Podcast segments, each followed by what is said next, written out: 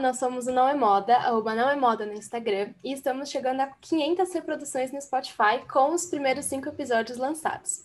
Como um podcast independente, acho que o mais interessante nisso é ver a nossa mensagem ser repassada para todo mundo e também por essa extensão que a gente tem fora do Instagram. Então, a gente fica muito grato por isso e a gente queria começar agradecendo você que está ouvindo agora por estar aqui com a gente, por acompanhar essa nossa trajetória. Então, muitíssimo obrigada. E é nesse clima que a gente conversa com uma pessoa que é muito querida e que entende como é criar conteúdo independente para as redes sociais, assim como nós. Lu, seja muitíssimo bem-vinda, Luciana, do renova.world no Instagram. Ela é formada em design de moda, tem pós-administração de empresas e mestrado em gestão de marcas de moda de luxo. Seja muitíssimo bem-vinda, Lu. Muito obrigada por estar aqui com a gente hoje. Oi, gente. Muito obrigada a vocês pelo convite.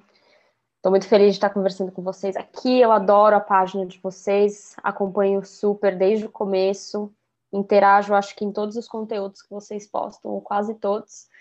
É, então, estou muito feliz da gente poder fazer essa troca aqui. Eu acho que vai ser uma conversa bem bacana para a gente falar sobre esse assunto que é tão amplo e tão legal, que é falar sobre moda de um jeito menos óbvio e mais divertido.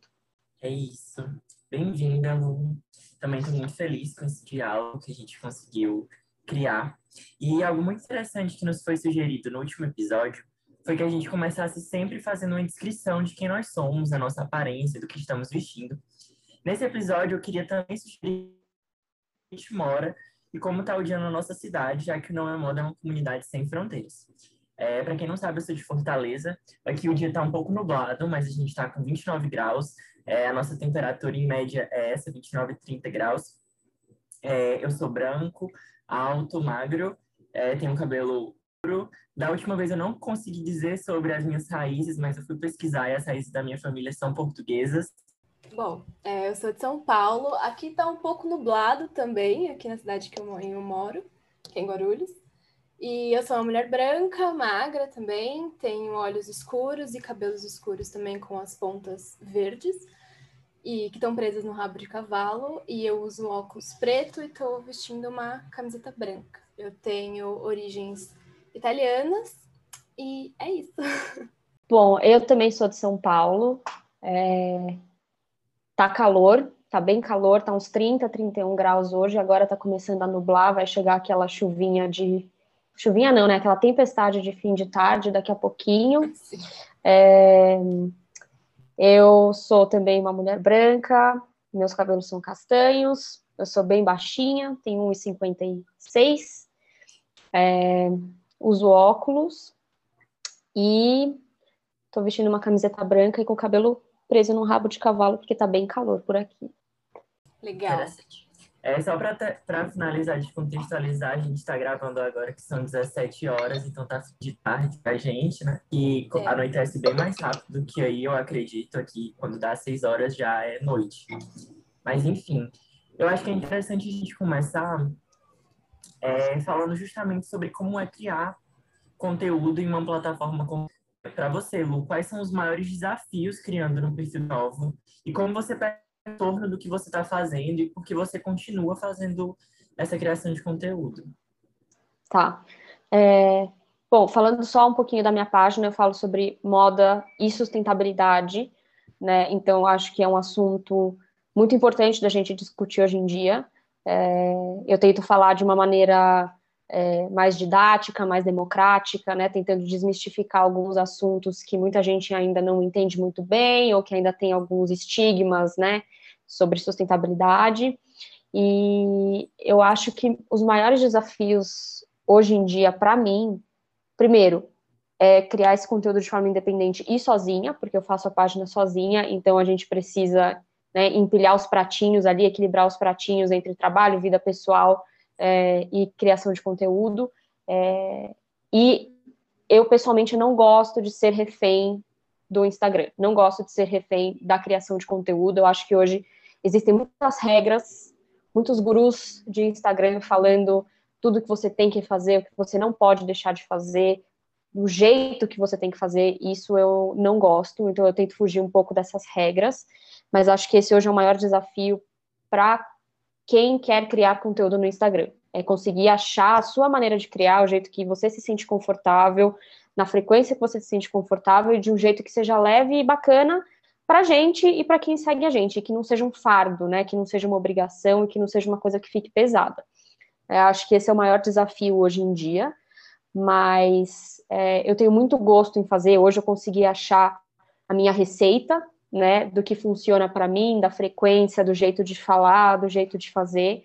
É, então, eu vejo um retorno muito positivo das pessoas que me seguem, eu vejo muita gente nova chegando, eu vejo que existe mesmo uma preocupação em entender mais sobre esse assunto, né, que é sustentabilidade aplicada à moda, seja na produção ou no consumo. É, e eu aprendi que, assim, o que é óbvio para mim, né, eu venho estudando esse assunto já desde 2017, no meu mestrado, apesar de ter sido é, gestão de marcas de moda e luxo, ele foi muito focado para sustentabilidade. Então, eu, eu consegui ter uma noção no Instagram que o que é óbvio para mim não é óbvio para muita gente. Então, eu tenho muita coisa para falar sobre o assunto que pode atingir muita gente de uma maneira bem positiva e vem atingindo, né? É, eu vejo muita gente chegando até mim para fazer perguntas, para pedir ajuda, para tentar entender melhor sobre alguns temas, né, dentro da sustentabilidade, é, ou até se preocupando um pouco mais com o seu consumo.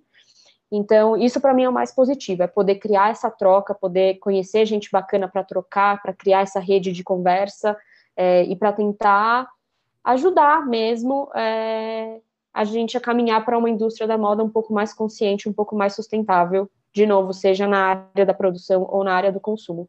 Então, eu acho que para mim é, o maior retorno positivo é esse, é poder ter essa troca com as pessoas e ver que as pessoas estão engajadas e interessadas no assunto. Sim, total. É, informar é uma, uma missão muito séria, né? A gente sempre leva isso no Não é Moda como a gente tem muito esse lema de que a gente não sabe de tudo, né? A gente está longe de saber de tudo, nós três, todas as plataformas aí. Uhum. E a gente sempre tenta construir um discurso que faça sentido no momento que a gente está agora, que faça sentido para as pessoas também. E você, como comunicador independente como nós, sabe muito bem como é, né? E é muito interessante você falar isso de não ficar presa ao Instagram, porque às vezes a gente acaba priorizando a quantidade acima da qualidade, né? Uhum. E algo não é moda que a gente está trazendo muito isso, né? A qualidade em cima da quantidade, porque é o que importa, né? Então, tem muito esse, essa questão de valor da informação que a gente leva, né? E acredito que o Renova tem muito disso, tem um valor enorme das informações que leva para os seus, seus é. seguidores, para sua comunidade. É, e eu acho que tem que ser uma coisa além de saudável, né, para quem para quem está criando, também ser prazerosa. Para mim é um prazer criar o conteúdo para Renova, porque além dessa troca que eu comentei, é um jeito de me manter informada, né? Porque você tem sempre que estar tá pesquisando, lendo, buscando novas informações, buscando novos pontos de vista. Então, me mantém muito informada sobre o assunto, muito atualizada sobre o assunto. Eu acho que isso também é algo muito bom. É, para a gente conseguir pensar assim, né? Não é só entregar um monte de conteúdo sem valor, só porque eu estou preocupada com o número, com quem está chegando, com os meus compartilhamentos e com o número de seguidores. Não, eu estou fazendo porque eu quero aprender, eu quero compartilhar o que eu estou aprendendo e eu quero ter realmente uma audiência de qualidade para a gente conseguir fazer uma troca bacana. Exato. E é interessante falar isso porque eu vejo muitos perfis hoje em dia. A gente, lá no Moda, a gente segue vários perfis também, criam esse conteúdo de moda. E é, é muito interessante ver que, por mais que a gente todos estejamos falando de próprias nuances, suas próprias formas de criar, sua própria forma. E eu sinto também que os seguidores, eles se sentem muito que esses perfis são lugares seguros para que eles possam falar.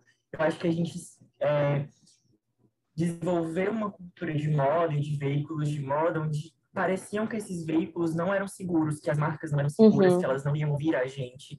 Então, quando a gente se coloca nesse espaço de ouvir o, o, o consumidor de moda, uma pessoa que é apaixonada é muito interessante. Eu acho que isso cria uma base mais sólida, que moda não é uma coisa tão distante, que não é uma coisa tão inacessível.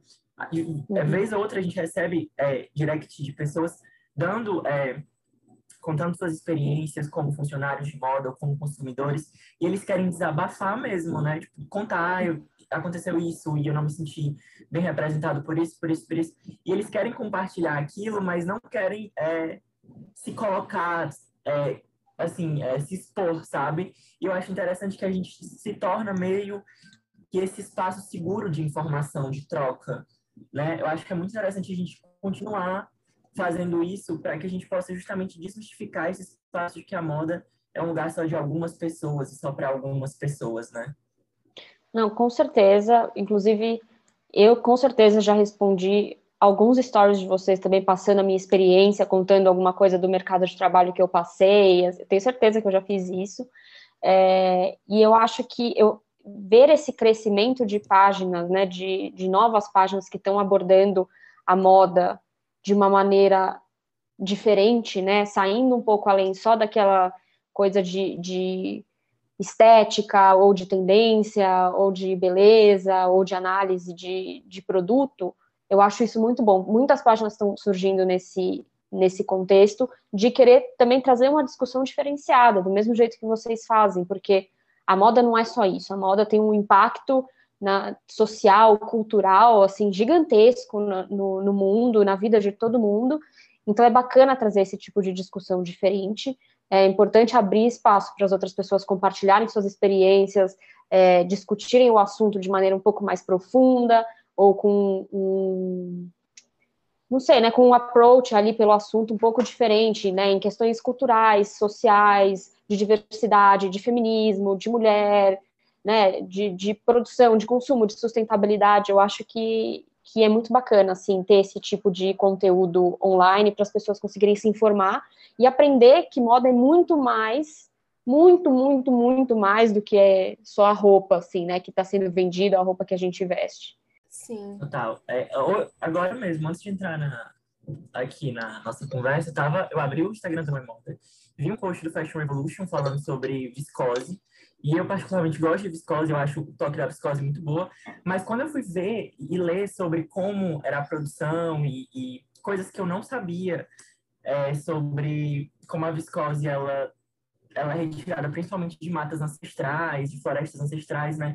Então, quando a gente tem essa informação que eu não tinha antes, a gente se questiona mesmo, assim, tá, agora que eu tenho essa informação, eu vou continuar consumindo esse produto da mesma forma uhum. que eu consumo antes, né? Eu acho que a informação tem muito esse poder mesmo. Com certeza. É, esse exemplo que você deu é um ótimo exemplo, porque falando de tecido e falando de, de peça, de produto, assim, a viscose é um dos, uma das coisas que mais traz dúvida né, para as pessoas, para os consumidores, porque por ser um né, de origem natural, muita gente acha que é mais sustentável e não é. é pelo contrário, assim, é um processo bem com um impacto bem negativo para o meio ambiente. Então foi um ótimo exemplo esse que você deu e eu acho que eu acho que é isso, assim, mais páginas surgem, mais pessoas falando sobre, sobre o assunto, é, trazendo informação para o consumidor e o que está levando a essa mudança de, de comportamento de consumo, de se questionar um pouco mais sobre o que a gente consome, que tipo de produto a gente está consumindo, ou por que, que a gente consome tanto, e quais são os impactos né, sociais e ambientais do, da maneira que a gente consome hoje em dia. Isso tudo só aconteceu porque a gente conseguiu ter informação, a gente conseguiu ser orientado, ser educado e aprender mais sobre o assunto. E isso é muito recente. Né? Acho que há cinco anos atrás a gente não tinha esse tanto de conteúdo principalmente sobre sustentabilidade, sobre impacto ambiental, impacto social dentro da moda. É, então, acho que todas essas páginas e todos essas, esses comunicadores, influenciadores, marcas, organizações que falam sobre esse assunto de maneira tão forte no Instagram, é, eles têm um impacto muito grande na maneira como o consumo está, né, para a direção que o consumo está tomando agora. Sim, total. E você, com o seu mestrado, que gira em torno das marcas de luxo, é, a gente acredita que essas marcas ainda não são grandes norteadoras, né, dessa, dessa premissa sustentável e com consumo mais consciente. Existem grandes nomes, tipo Stella McCartney e outras que estão aderindo a práticas que sejam mais sustentáveis, mas ainda não é a maioria, né? E você, como muito, tem muito conhecimento dessa área, é, será que vale a pena a gente continuar defendendo e endeusando essas marcas, sendo que pode não...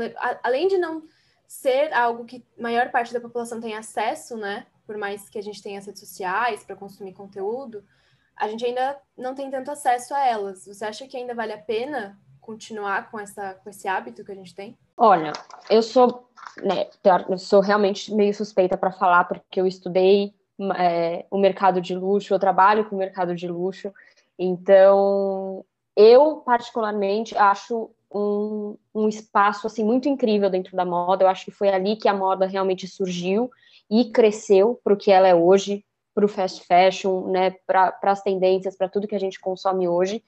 É, mas eu acho que a gente realmente precisa olhar é, o luxo sob uma ótica, sob a ótica certa, assim, né? A gente tem que olhar essas grandes marcas, esses grandes, é, grandes grupos como os principais inovadores dentro da, dentro da indústria, como os grandes criadores de moda, de produtos novos, de tendências, porque são eles que trazem tudo que a gente consome hoje. O que o fast fashion faz está inspirado no que aquela pessoa, no que aquele designer daquela grande maison, daquela grande marca de luxo pensou, criou, desenvolveu. Então, não dá para falar de moda fast fashion, de moda mais barata, de moda mais acessível, sem falar da moda de luxo, porque eu acho que ali é o grande hub de inovação e é onde, da onde a gente realmente se alimenta, né, de informação de moda. Mas eu acho que a gente precisa incentivar cada vez mais e cobrar para que esses grandes grupos, para que essas grandes marcas sejam os grandes inovadores e investidores para uma moda mais sustentável, para uma moda mais ética, mais responsável. Né? São eles que têm os investimentos, eles que têm a grana, eles que têm é, a mão de obra para conseguir fazer essa mudança.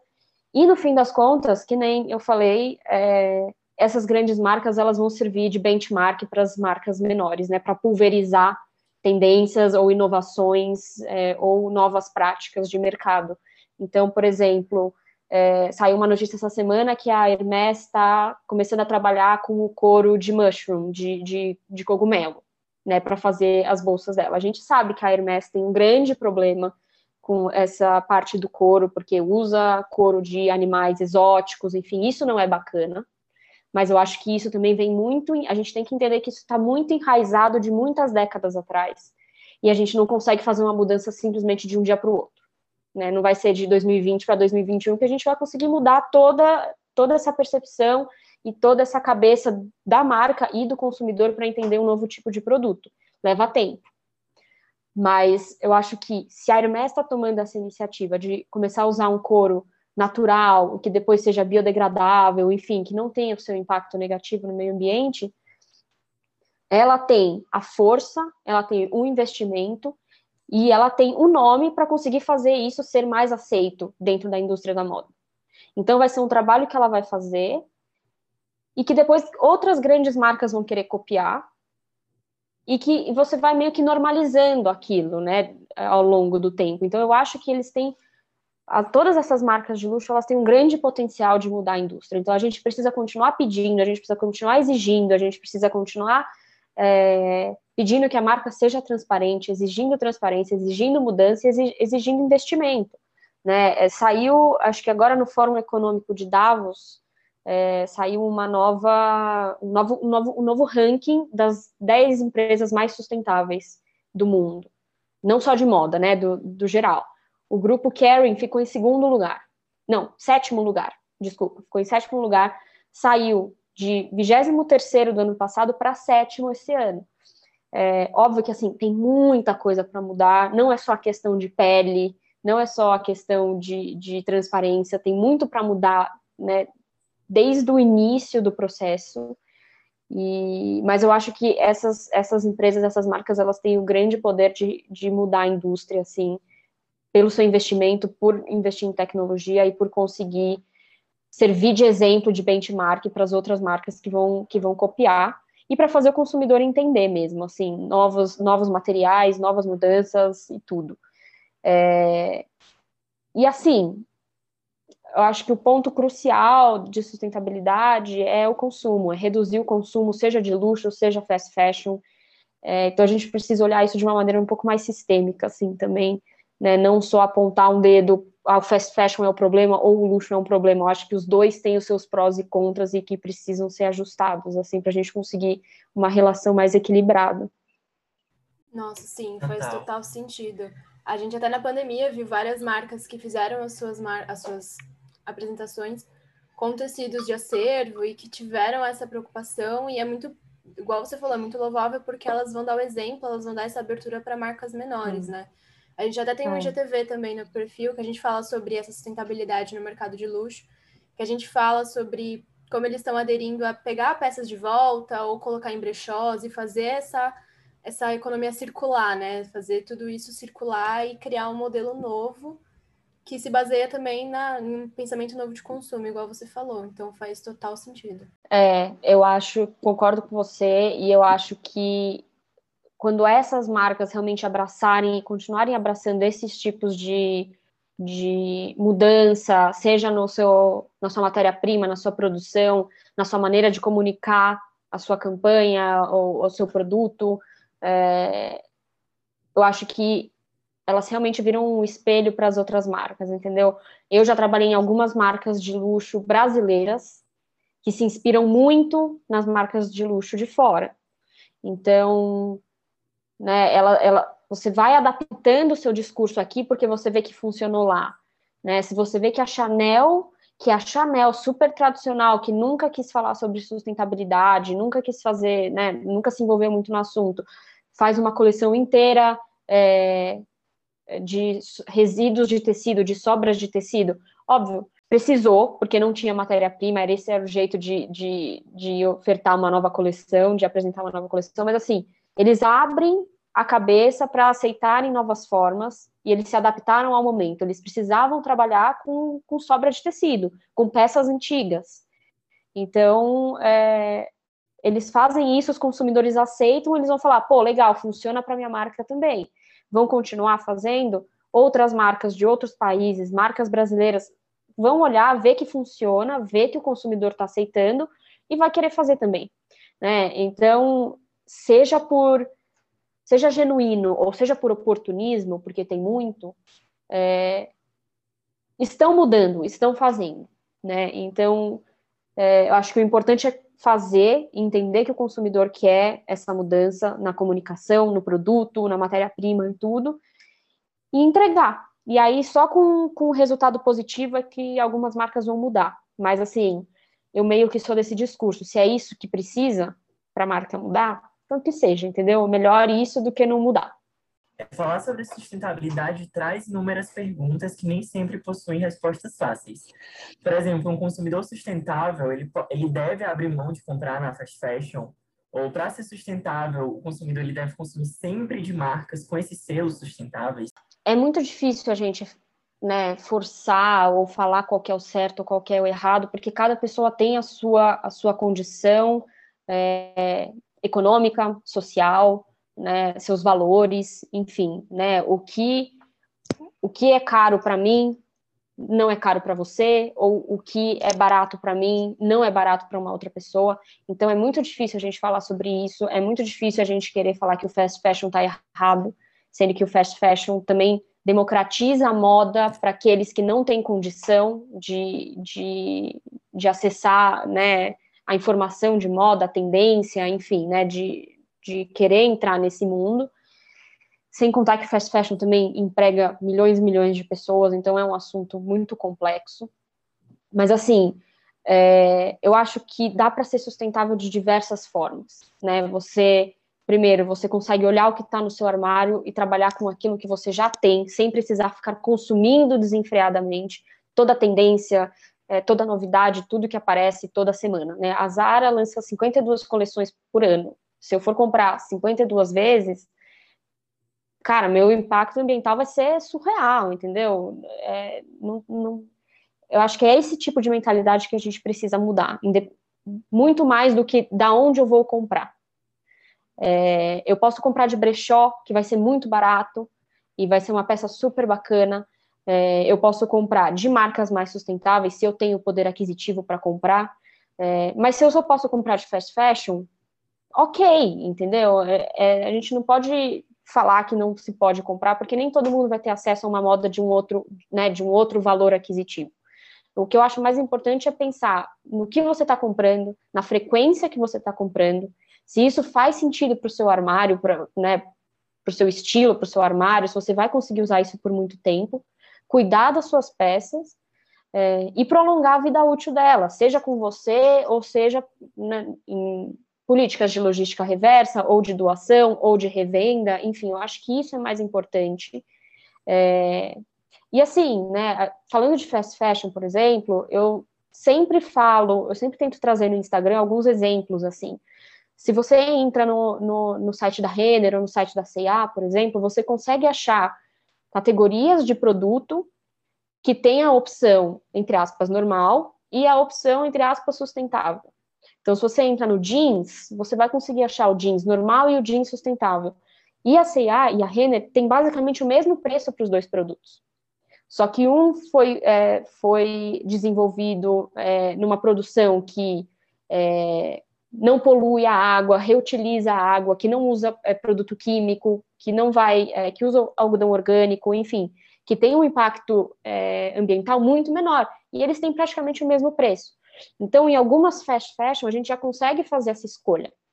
Entendeu? Eu já fiz esse comparativo, eu já entrei para ver e a gente consegue achar quase o mesmo produto é, nessas duas opções. Então, se você só pode é, consumir de fast fashion, por que não escolher o produto que tem um impacto menor? Se eles são praticamente iguais e tem, assim, acho que o preço às vezes varia 15 reais, assim. É, não é uma coisa que pesa tanto quando você está comprando uma calça que custa, sei lá, 150 para 160, 170. Então dá para fazer essas escolhas melhores. Eu acho que é importante o consumidor aprender a como fazer essas escolhas, sabe? E, é, seja comprando no brechó, seja comprando no fast fashion, seja comprando da marca mais sustentável. O importante é fazer as melhores escolhas é, e consumir de maneira mais consciente, né? Em menor quantidade e, e cuidando muito melhor das suas peças, assim, prolongando a vida delas. Agora, para convencer alguém, eu acho que assim os fatos estão aí, entendeu? Eu acho que é com informação, é, com orientação e com educação.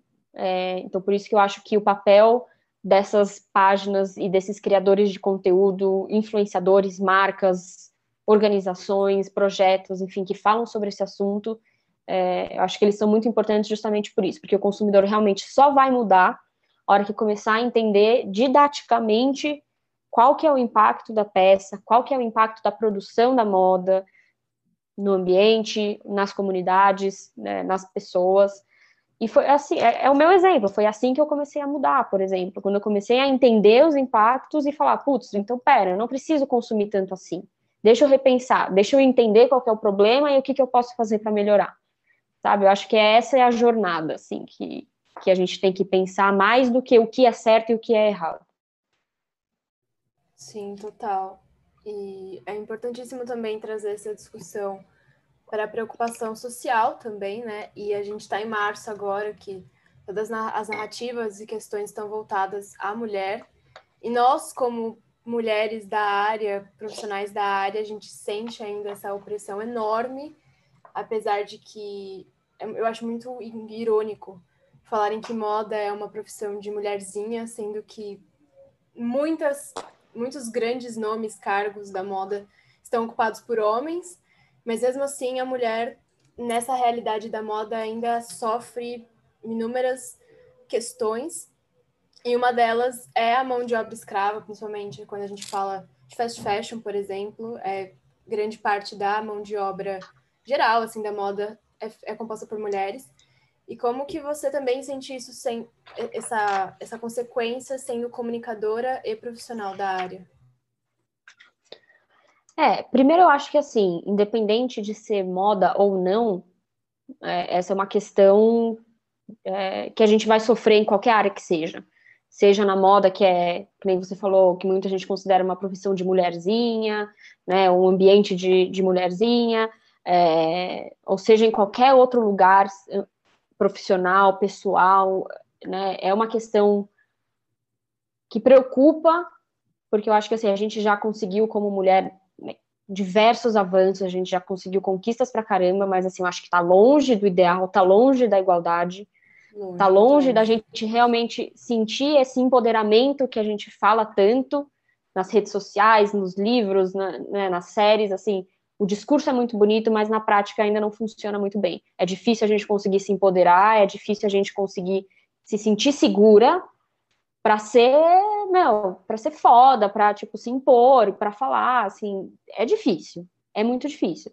Eu tenho a sorte e assim, falando óbvio do meu lugar de privilégio, de nunca ter sofrido grandes problemas assim, né, por essa questão de, de gênero na minha profissão, no, na minha carreira profissional. Eu sei que eu sou exceção e assim, não espero que isso não vá acontecer. Eventualmente eu vou passar por isso também.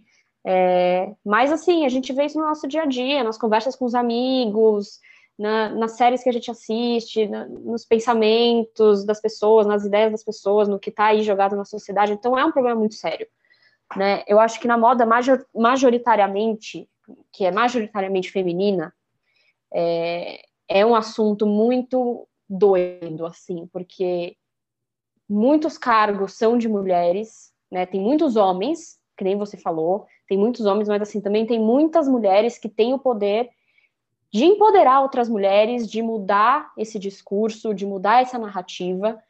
Sim. Mas a gente vê que também existem muitas mulheres com esse, né, meio que perpetuando esse pensamento também mais tradicional, né? A gente viu alguns casos ano passado aqui no Brasil, não a gente não precisa citar nomes, mas assim ainda acontece. Então a gente tá jogando contra todo mundo. A gente joga contra os homens, a gente joga contra algumas mulheres também. Eu acho que é isso que a gente precisa mudar. A gente precisa dar a mão dentro da moda, dentro da indústria, para ir todo mundo junto, assim, né? Para a gente conseguir mudar, para a gente conseguir é, se apoiar, se empoderar, porque só assim só assim vai dar certo, entendeu? A gente pode ter nossas, nossas lutas individuais, mas a gente precisa dar a mão e precisa fazer isso acontecer de uma maneira mais sistêmica. É, e, que nem você falou, né, levando para um lado mais de mão de obra, é, algumas pesquisas mostram que 80% da mão de obra da indústria têxtil global é, é feita de mulheres. E aí a gente, né, e aí eu também estava lendo uma pesquisa sobre escravidão moderna, que daí é no geral, não é só na moda, né, mas é no mundo inteiro. 70% da, das pessoas que se encaixam hoje nessa situação de escravidão moderna também são mulheres. Então, ainda é um papel submisso, ainda é um papel enfraquecido, ainda é um papel desvalorizado. Né? E eu acho que a gente, dentro da moda, é hora de realmente olhar para dentro e pensar, caramba, o que, que eu posso fazer? Se eu sou uma marca, como que eu posso é, melhorar a minha mão de obra? Como eu posso valorizar a minha mão de obra, que é majoritariamente feminina? Se eu sou comunicadora, como que eu posso trazer esse assunto à tona para que mais pessoas saibam sobre isso? Como a gente pode se ajudar? Como a gente pode criar projetos para né, melhorar a situação dessas mulheres, ou para empoderar essas mulheres, ou para dar voz para essas mulheres. Então, eu não sei, eu acho que é importante a gente se juntar para valorizar, sabe? Para dar voz, para mostrar. E para assim, não existe, é muito, é muito surreal para mim pensar que a mão de obra é uma coisa escondida, é uma coisa de bastidores da moda, sendo que são elas que fazem, sabe? Então a gente precisa mostrar, a gente precisa dar voz, a gente precisa falar quem fez as nossas roupas, que nem o Fashion Revolution fala, e mostrar e dar voz e valorizar, valorizar socialmente, economicamente, culturalmente, é, pagar o que é justo, é, oferecer condições de, de saúde, de moradia, de educação, de crescimento profissional. Acho que tudo isso é muito importante, assim. É, não sei, assim, eu, ve, eu vejo alguns discursos meio antiquados, assim, que falam que, que esse tipo de exploração é, é, é, é um caminho para a emancipação da mulher, e eu totalmente discordo desse, dessa, dessa frase. Eu acho que existem outras maneiras de emancipar e de empoderar uma mulher do que é, tratá-las dessa maneira ou de colocá-las ali como numa situação de trabalho que é super vulnerável e que é super irresponsável, assim. Então é uma luta, é uma jornada bem complicada. E que nem eu falei antes, também acho que as coisas não mudam de um ano para o outro, de uma hora para outra, mas a gente precisa ficar, continuar falando sobre o assunto e continuar insistindo é, para a mudança e agir, porque não dá para a gente ficar esperando que os outros façam, a gente também precisa fazer a nossa parte como a gente consegue responder todas essas perguntas e mostrar para o consumidor que a sustentabilidade é a melhor opção para a moda hoje.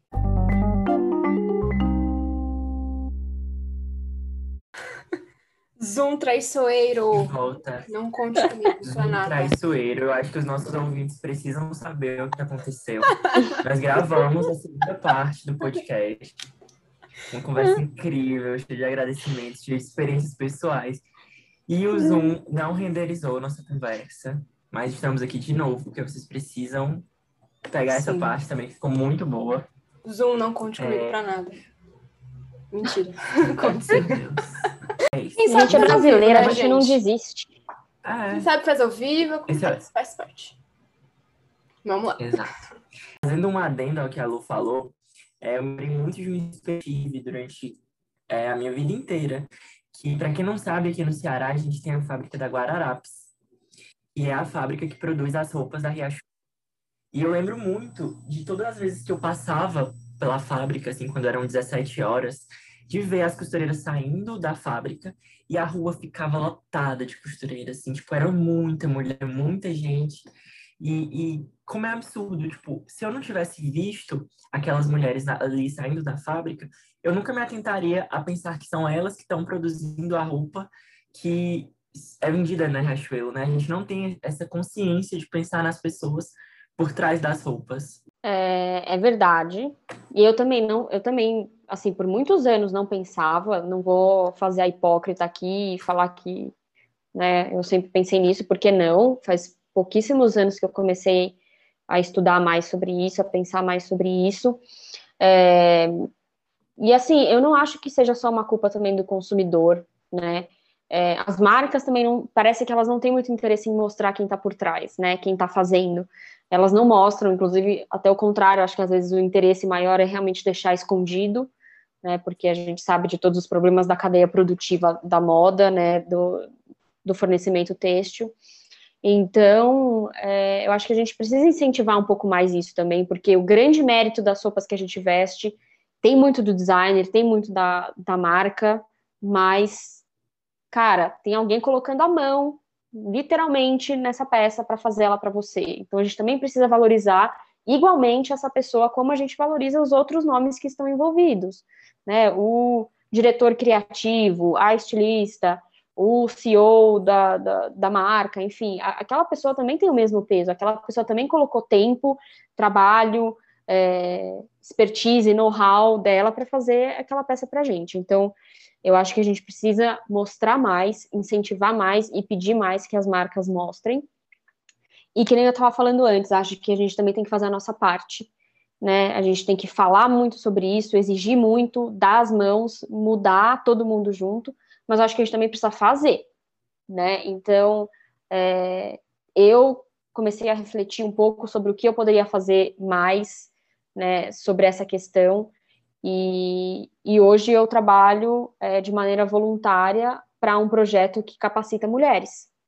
Então, né, falando de uma experiência bem pessoal, é, eu ajudei, é, eu, enfim, ajudei o projeto Rafura, que é esse projeto que capacita mulheres em, em fazer toda a sua parte de mensuração de impacto social e de entender mais como, como o trabalho deles está é, impactando a vida das, das mulheres que trabalham né, que participam do projeto. E falando um pouco mais sobre o Rafura, é, é um projeto de capacitação técnica para mulheres é, de vulnerabilidade social e econômica, que atua tanto aqui no Brasil quanto numa vila no Quênia. Mas, além da capacitação técnica, o projeto também trabalha muito a parte psicológica, emocional e espiritual da mulher, porque acho que não adianta só a gente oferecer um ofício, a gente ensinar né, a pessoa a trabalhar. Né? O, o Rafura ensina técnicas manuais, costura, bordado, é, então também está né, tá muito envolvido com a, com a parte têxtil, com a parte de moda, porque também faz muito projeto para marcas. Mas assim, eles acreditam que não adianta você só ensinar um ofício, só você entregar o ofício para aquela pessoa. É, é preciso desenvolver as outras partes que também estão machucadas daquela mulher. Né? São mulheres que sofreram é, agressões, violências psicológicas, é, que passaram por problemas econômicos, né, e estavam vulneráveis ali perante a sociedade. E é preciso todo um trabalho para você conseguir trabalhar, né, para você conseguir fazer essas mulheres se capacitarem para o mercado de trabalho. Você precisa que elas estejam completas, que elas estejam inteiras ali.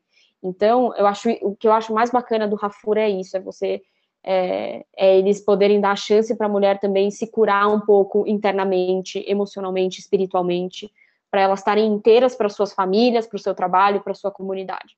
Então, essa foi uma pequena maneira que eu achei de, de conseguir me envolver mais no assunto, aprender mais sobre o assunto é, e realmente fazer parte de alguma mudança, sabe? Então, eu quero me envolver cada vez mais, com, seja esse projeto, sejam com outros projetos, é, mas eu acho que assim é um bom exemplo para mostrar que cada um pode fazer um pouquinho, sabe? A gente precisa dar as mãos e a gente precisa fazer mais do que só falar. Falar é importante, muito, mas acho que fazer também. Sim, total. Essa questão de pequenos passos, a gente vê muito isso na prática, no Não é Moda, porque a gente fala, ah, a gente só está comunicando, é só uma página no Insta, mas a gente sempre recebe várias mensagens de pessoas nossa, eu nunca pensei por esse lado, nosso Insta de vocês me fez pensar de outra maneira, mudou minha vida. Então, a gente vê como esses pequenos passos são essenciais na vida de alguém, né? E é muito importante a gente valorizar isso. E também a gente pode pensar que nosso conteúdo chega também para marcas, para empreendedoras. Sim, e dentro da nossa claro. área, dentro da nossa indústria, né, a grande maioria das, das empreendedoras são mulheres. Né? Então a gente também que, que a gente pode fazer? A gente dá espaço, a gente divulga, a gente ajuda como pode, sabe? Estar perto também dessa, dessa maneira também é válido. Né? Você trazer conteúdo, você ensinar aquela pessoa, você orientar aquela pessoa, dar um conselho, dar uma sugestão, trocar ideias com ela, isso também é muito válido e isso também ajuda é, a pessoa que está do lado de lá, a mulher que está do lado de lá, a conseguir construir o seu negócio, né, passo a passo também. Falando, eu lembrei outro exemplo que eu acho super emblemático, da Catarina Mina, que toda vez que eu, eu vejo os vídeos das costureiras que trabalham com ela, elas se sentem tão felizes, elas se mostram tão felizes nos vídeos por serem reconhecidas, por criarem aquelas peças, estarem sendo reconhecidas, né? Que realmente seja um movimento de reconhecimento maior, tanto das costureiras e de todas as outras profissionais de moda mulheres. É, como me sinto muito aliado, sim, na luta e desejo que, que seja uma mudança real. E tem também uma Exato. fala do Emicida, quando ele estava no Roda Viva, que ele falou sobre a Lab Fantasma, que ele valorizou demais as costureiras e colocou elas na primeira fila quando eles desfilaram na São Paulo Fashion Week. E ele falou, é isso é o mínimo que elas merecem, porque foram elas que fizeram tudo isso acontecer, né? Então é muito Nossa, poderoso sim. também ouvir isso, ver isso acontecendo na prática, não é, não é só um é. discurso, né? É. Então, é e, isso. E, gente, é isso, né? Não é moda, não, desculpa, não é moda, não é só moda, é assim, é muito mais. É muito. Meu, tem muita gente por trás, tem muita cultura por trás, tem muita história por trás, então a gente precisa valorizar isso também. Né? E pensando em sustentabilidade, também não é só o ambiental, o social é muito forte, o social é muito é igualmente importante e pensar em, em, responsabilidade social é pensar em sustentabilidade. E responsabilidade social dentro da moda envolve muito mulher. Envolve muito as mulheres, as, as trabalhadoras têxteis que estão desde ali da, cara, da, da colheita do algodão até quem está quem tá costurando e quem está vendendo na loja, sabe? Assim, e quem está consumindo. Então, é, não dá para desvencilhar os assuntos e a gente precisa muito continuar com, com esse assunto para além do mês de março, sabe? De continuar essa discussão é, rotineiramente, é, sempre trazendo pontos de vista diferentes e sempre abraçando e falando mais sobre isso. Com certeza. Então é isso. Muitíssimo é isso. obrigada, Muito Lu. obrigado, Lu. Muito obrigada, foi uma experiência muito rica unir essa, do, esses dois veículos de comunicação que nós somos no Insta, nos vermos como aliados e não como concorrentes, como muita gente possa pode pensar. Estamos aqui para sempre somar e esteja sempre à vontade com Não é Moda. A gente está sempre de braços abertos para você. E muitíssimo obrigada por ter topado, por estar aqui com a gente hoje. Muito, muito obrigada. Com certeza, não, concordo com tudo que vocês falaram, é isso. É, eu acho, assim, primeiro agradeço super pelo espaço e por essa troca. Acho que foi muito rica, foi uma conversa muito bacana, estou muito feliz. É, e assim, voltando um pouco para o papo do começo do podcast, eu acho muito bacana que a gente conseguiu criar um conteúdo de qualidade juntos, né? E pensando na qualidade, pensando na troca rica que a gente pode ter aqui. É, assim, sei lá, eu tenho o que 10% dos seguidores que vocês têm na página de vocês, e isso não foi um empecilho, isso não é um problema, porque o importante é a gente conseguir criar discussões interessantes, compartilhar ideias novas é, e realmente fazer né, uma discussão que vá em direção a uma moda mais positiva juntos, independente de número, independente só dos benefícios que a gente vai tirar dessa conversa ou não, né, é realmente conseguir discutir, trazer conteúdo bacana, conversar e criar uma rede de apoio, uma rede de troca, que eu acho que isso para mim é o mais importante, o mais legal. Então, agradeço super o espaço, é, parabéns pelo trabalho de vocês, eu amo a página, sigo desde sempre, interajo pra caramba nos conteúdos, acho que vocês trazem uma discussão muito rica para nossa indústria. E vamos continuar se falando, acho que a gente tem assunto pra caramba para conversar juntos assim, Sim. tamo junto. Estamos juntíssimos. Por favor, vamos fazer vários outros episódios juntos e conte com a gente pro que precisar, Lu. Sim, Sigam o Renova. Sigam. Sigam, necessário. sigam minha página, renova.word de mundo.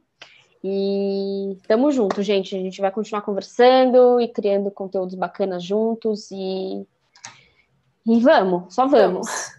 Vamos, vamos juntos. Só vamos. Então é isso, gente.